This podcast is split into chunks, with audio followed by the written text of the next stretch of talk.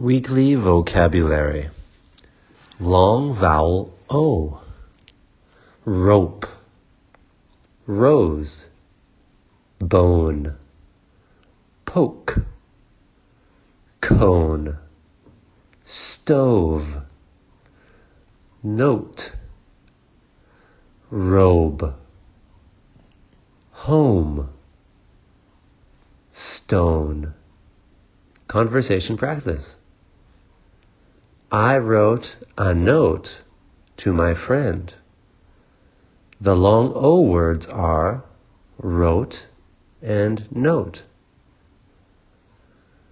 I will give my mom a red rose.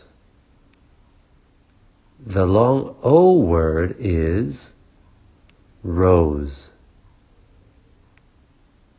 Who broke my vase? The long O word is broke.